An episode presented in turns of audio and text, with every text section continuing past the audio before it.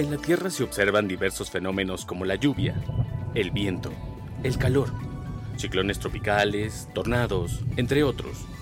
Dichas manifestaciones son parte de los ingredientes que permiten un ciclo en el planeta, que a su vez dan lugar a la vida. Sin embargo, ¿sabes qué son? ¿Cómo se desarrollan y su función? Estas dudas y más serán aclaradas aquí en su podcast Meteorología para llevar.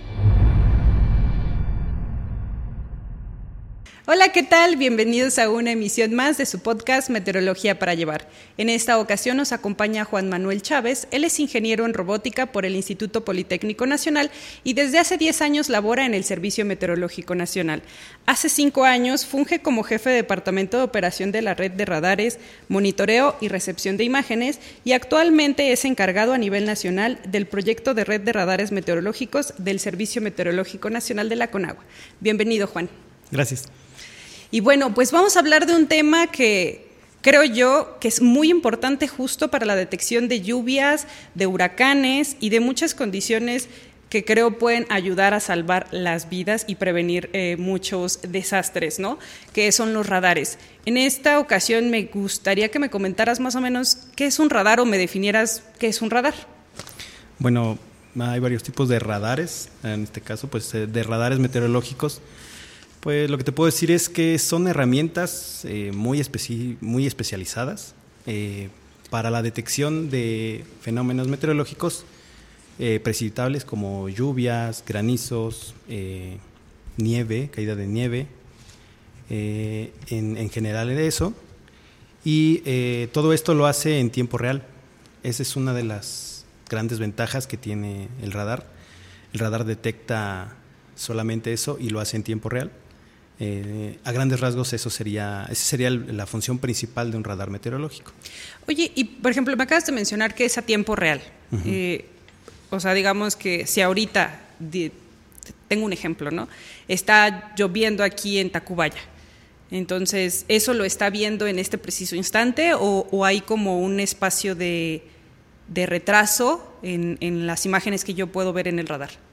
Por ejemplo, el Servicio Meteorológico publica en su portal eh, productos de radar. Esos productos tienen un desfase de que se fueron, eh, fueron ingestados en el radar, por así decirlo, de seis minutos. O sea, pero si tú estás en el radar, hay una terminal, una, una máquina, una computadora como tal, en la que tú puedes estar viendo en tiempo real lo que está pasando y si está lloviendo por aquí o en esta zona y si estamos dentro de la cobertura del radar, eh, puedes verlo exactamente lo que está pasando y con qué intensidad está, está pasando. Oye, hablando de, las, de la cobertura, es creo que muy importante porque yo podría decir que la cobertura puede ser de 3 kilómetros o 5, ¿no? Pero eh, me imagino que es un error muy grande, ¿no? Decir que son 3 kilómetros. No, bueno, pues es que al final estamos aprendiendo, ¿no? Pero este, no, eh, ah, depende de qué tipo de, radar sea, es, va muy ligada la, el alcance que tiene, la cobertura que puede tener. En este caso, eh, por ejemplo, los radares meteorológicos del, Servicio Meteorológico, que es de la Conagua, tienen un alcance, digamos, ideal de 300 kilómetros. Pueden tener un alcance mayor, hasta de 450 kilómetros, pero también ya los ecos de, lluvia que vemos eh, ya después de los 300 kilómetros ya no son no tienen tan buena calidad como los que están hasta los 300 kilómetros. Y esto se mide del punto donde está, la ubicación exacta donde está el radar, a alrededor, o sea, un, radio de 300 kilómetros. Me mencionaste algo que no sé qué es, un eco, digo, porque yo entiendo un eco como un sonido que así, o sea, cuando estás, no sé, creo que a todos nos ha pasado, que de repente estamos en un cuarto solo y de repente gritamos o hablamos y se escucha un, nuestra misma voz, ¿no? Entonces, eh, eh, ¿qué, es, ¿qué sería el eco en un radar? De alguna manera, y de hecho está muy relacionado a eso, el radar para su funcionamiento lo que hace es emitir eh, pulsos electromagnéticos de alta potencia por una antena tipo parabólica, que es una de sus principales componentes. Esa antena emite este pulso de, ondas electromagnéticas y esas ondas electromagnéticas chocan con todo lo que se encuentra en, la atmósfera y se encuentran obviamente con las gotas de lluvia, por ejemplo, y parte de toda esa energía rebota en las gotas de lluvia y vuelve al radar y la vuelve a, a admitir el radar por medio de la misma antena que los, que los emitió.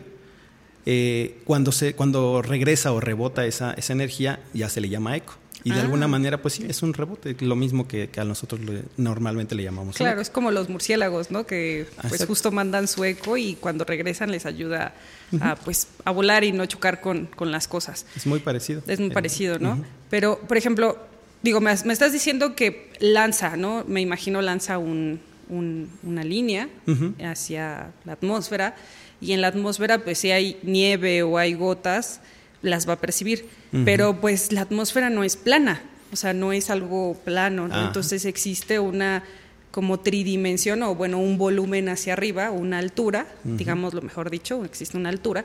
Entonces, ¿cómo es que el radar, o sea, el radar nada más lee horizontalmente o No, se me hace que ya sabías. Ah. tal No, vez porque, un este, poquito.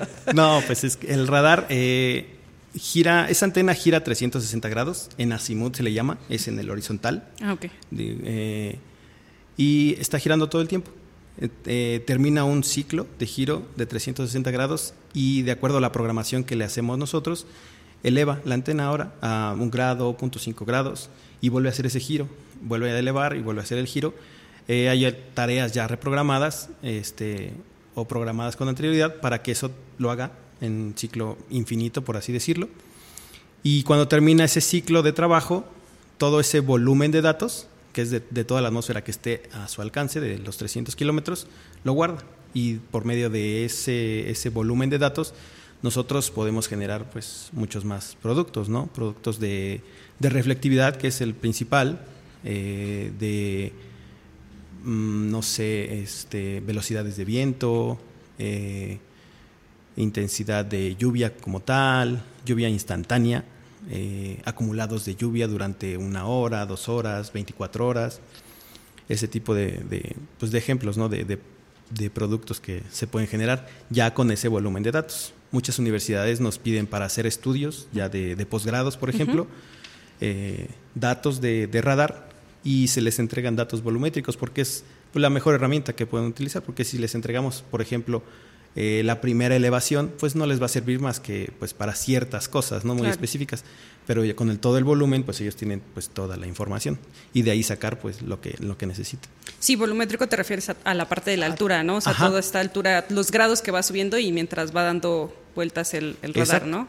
Sí. Oye, mencionaste algo que nunca había escuchado, que es lluvia instantánea. ¿Qué, a qué se refiere eso? Eh, El radar, eh, como te decía, no ve la lluvia, o sea, no- ve lo que se le atraviese y estos radares meteorológicos están programados para solamente este, procesar la información que venga de ecos de meteorológicos, los que te decía. Entonces, eh, mediante esa reflectividad que, que obtenemos, o ese eco de, regre- de- de regreso, podemos generar productos que se pueden relacionar a una cantidad de lluvia estimada que está cayendo en el instante. Ah, ok. Eh, sí, y aparte de eso, pues ya se hacen, pues este, pues sí, ya, ya el, el- el procesador del radar, pues hace más cálculos y ya se puede generar de ahí también un acumulado de lluvia. Pero la instantánea es esa, o sea, la que estás viendo en el momento. En el momento. Ajá. Y por ejemplo, digo, aquí en el, en el servicio tenemos pues muchas áreas y ya hemos visto varios podcasts con meteorólogos, ¿no? Eh, ¿Cómo les sirven estos productos a los meteorólogos operativos, que justo son los que dan el pronóstico, que son los que pues informan a, a la población de una manera más rápida, ¿no? O sea, ¿cómo, cómo nos ayuda a tener un radar para pronosticar y para ayudar a la población a, a- a informarles? El radar nos sirve más que nada para un pronóstico a muy corto plazo o a corto plazo, de horas, digamos. Porque nos sirve lo que esté al alcance del, del radar. Si una tormenta viene, tenemos cierto tiempo, dependiendo de dónde la, la ubiquemos, para, para que se haga un pronóstico a corto plazo. Eh, nos dice la intensidad muy exacta de que, que tiene esa, esa tormenta, por ejemplo. O este, y eso ya eh, es muy complicado poderlo medir con algún otro pues aparato o con alguna otra herramienta por, eh, porque es más mucho más exacto lo que está viendo. Tiene sus limitantes, no tiene tanta cobertura, por ejemplo, como un satélite, pero eh, a diferencia de eso lo, lo, cambiamos por porque es más específico, tiene mucha más más precisión también, ¿no? Sí, porque eh, si hablamos de una imagen de satélite, pues a lo mejor hablamos de una región tan grande como el país, ¿no? Pero a lo mejor no ves alturas de nubes o ves, este, eh, creo que también, digo, tampoco soy experta, pero creo que también ven eh, la, la, el, como la cantidad de energía que pueda tener eh, la nubosidad, o sea, toda esa parte. Relámpagos, por ejemplo, también pueden detectan relámpagos con el satélite, algo que un radar no puede hacer. Justo te ayudan para poder pronosticar de manera un poquito más exacta, ¿no? Digo, digo me, me, acabas de decir que tiene una cobertura de 300. Entonces, mi pregunta es que, pues México es muy grande. Me gustaría saber si es que abarca 300 kilómetros, pues con cuántos eh, radares cuenta la Conagua eh, funcionales en México pues justo para poder tener una, una, información precisa de, pues de lluvias o tormentas o nieves que se puedan desarrollar a lo largo del país. En algún momento la Conagua contaba con 12, 12 radares, en, 12 sitios de radar y en cada uno había, había un radar. Pero eh, pues con el paso del tiempo eh, fueron cumpliendo su vida útil. Estamos hablando de los años 70, entonces muchos cumplieron su vida útil. Ahorita funcionales y que están actualizados o rehabilitados o nuevos prácticamente, tenemos eh, ocho sitios. De esos, ahorita están funcionando seis y espero, esperamos para el siguiente año poner en funcionamiento otro más, o los dos si, se puede, pero este, más seguro uno más, y esos serían los que sí están funcionales completamente. De esos tenemos radares eh, de polaridad simple y polaridad doble los de polaridad doble son mucho más nuevos y la tecnología, por ejemplo, de la polaridad simple que se utilizaba desde con anterioridad te permite hacer escaneos en modo horizontal. Digamos que si tienes una gotita, la partes a la mitad, hablando de manera general, y ves sus características, ¿no? Y esa, esa energía es la que te, te, rebota, te regresa. Con una polaridad doble, partes a la mitad la, la gota, pero también la partes en de forma vertical. Como una cruz. Como una cruz, digamos. Y eso nos ayuda a saber con mejor detalle qué tipo de eco es. Si es un eco de pues, agua, si es nieve, si es este, hielo. También podemos identificar si son ecos eh, meteorológicos, porque también hay ecos que no son meteorológicos, como pájaros. Justo. O, bueno, este, no sé, eh, aviones, que no son meteorológicos y sabes diferenciar. Hay productos ya de doble polaridad que te pueden diferenciar en un instante cuando es un eco meteorológico y cuando no es un eco meteorológico. Esa es una ventaja muy grande que tiene la doble polaridad. Ok, te, ayuda a um, eliminar la información que no es necesaria porque tú, nosotros estamos buscando justo la información meteorológica, ¿no? Lo que serían lluvias, eh, bueno, gotitas de agua, eh, hielo o nieve. Y hasta el tamaño podemos identificar de qué, del, del del metro. Que eso justo nos también nos puede ayudar para saber si va a ser una tormenta intensa, ¿no? ¿O no? De alguna manera sí les ayuda a los meteorólogos a tener más características de qué está compuesta esa, esa, esa tormenta, pues. Ok. Y bueno, ahora hablando también del territorio y de pues la gran diversidad que pueda tener México, pues algo que sí es cierto y que todo el mundo sabe, pues es que el planeta pues, tiene orografías, ¿no? Tiene montañas, tiene valles. Entonces, ¿cómo ubicarían, o sea, cómo ubican un radar, ¿no? ¿En, dónde deciden cómo ponerlo o dónde ubicarlo? ¿Y cómo afecta o cómo es que se lee cuando hay montañas alrededor de, un radar? Por la orografía del país, eh, pues hay muchas montañas, como decías, entonces eh, se dificulta. Si tú tienes un radar cerca de una montaña, la montaña va a ser como una cortina que no lo va a dejar ver atrás de la montaña. Obviamente, como dijimos, si eleva la antena vas a poder ver sobre la montaña, pero pues hay muchas cosas que te vas a perder, ¿no? Igual, eh, en algunos de los productos de radar se ven algunos segmentos de, todo el producto que están en, blanco, por así decirlo, no tienen ecos. Muchos de ellos son apantallamientos, así se le, se le llama a, ese, a eso, a lo que le pasa, ¿no? Que es en realidad que hay un, un eco, bueno, un un límite, una cortina que, que, le está impidiendo que el haz salga por ese, ese lado y eso es una limitante. Es una limitante para el radar. Y si es complicado, se tiene que hacer un estudio de, de, la ubicación, un estudio de cobertura para identificar o seleccionar un sitio. Hay muchos sitios, eh, a lo mejor que, que puedes ponerlos sobre una montaña, dices, y ponlos todos sobre una montaña, pero también te pierdes de, información meteorológica que está hacia abajo, ¿no? claro, más pegada a la superficie. Muy, este, muy cuidadoso en dónde seleccionar un, un, sitio para un radar nuevo, por ejemplo. Sí, porque si no yo diría, pues todos a las montañas, ¿no? Entonces todos podríamos los radares a las montañas. Pero sí, Tienes razón, se, iría. Y sí tenemos algunos en muy altos, por ejemplo, el sitio de Cerro Catedral, está en el Estado de México, está a 3.700, un poco más, 3.700 metros sobre el nivel del mar.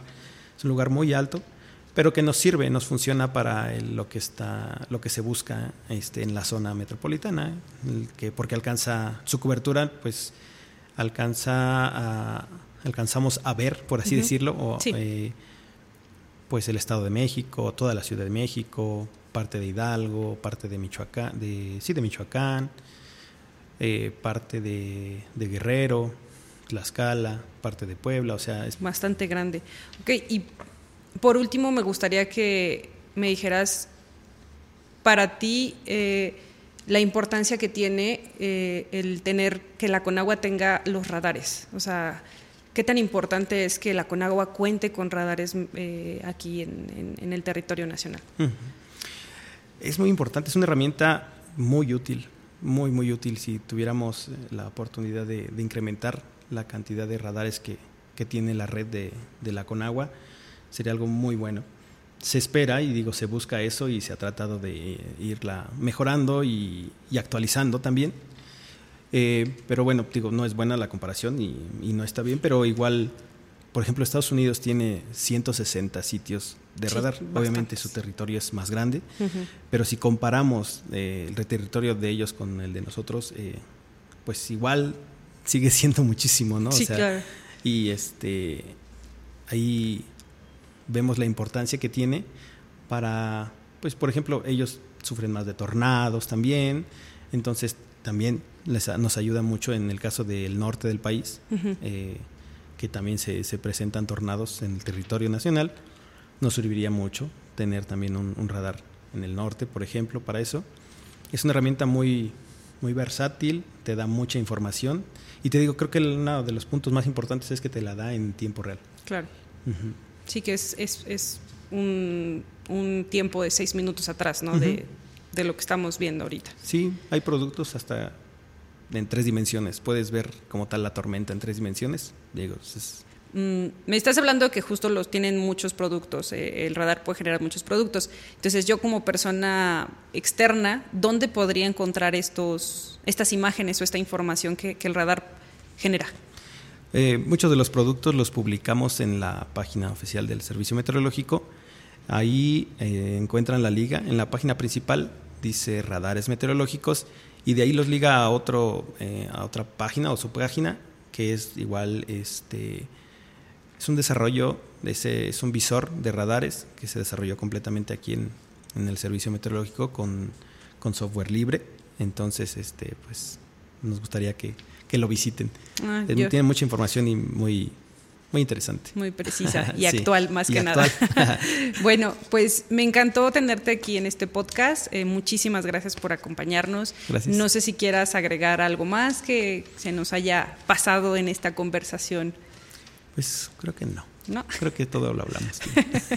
bueno, me da muchísimo gusto que nos hayas acompañado. Gracias. Y pues muchísimas gracias a ustedes por vernos y escucharnos y los vemos en otro episodio más de nuestro podcast Meteorología para Llevar.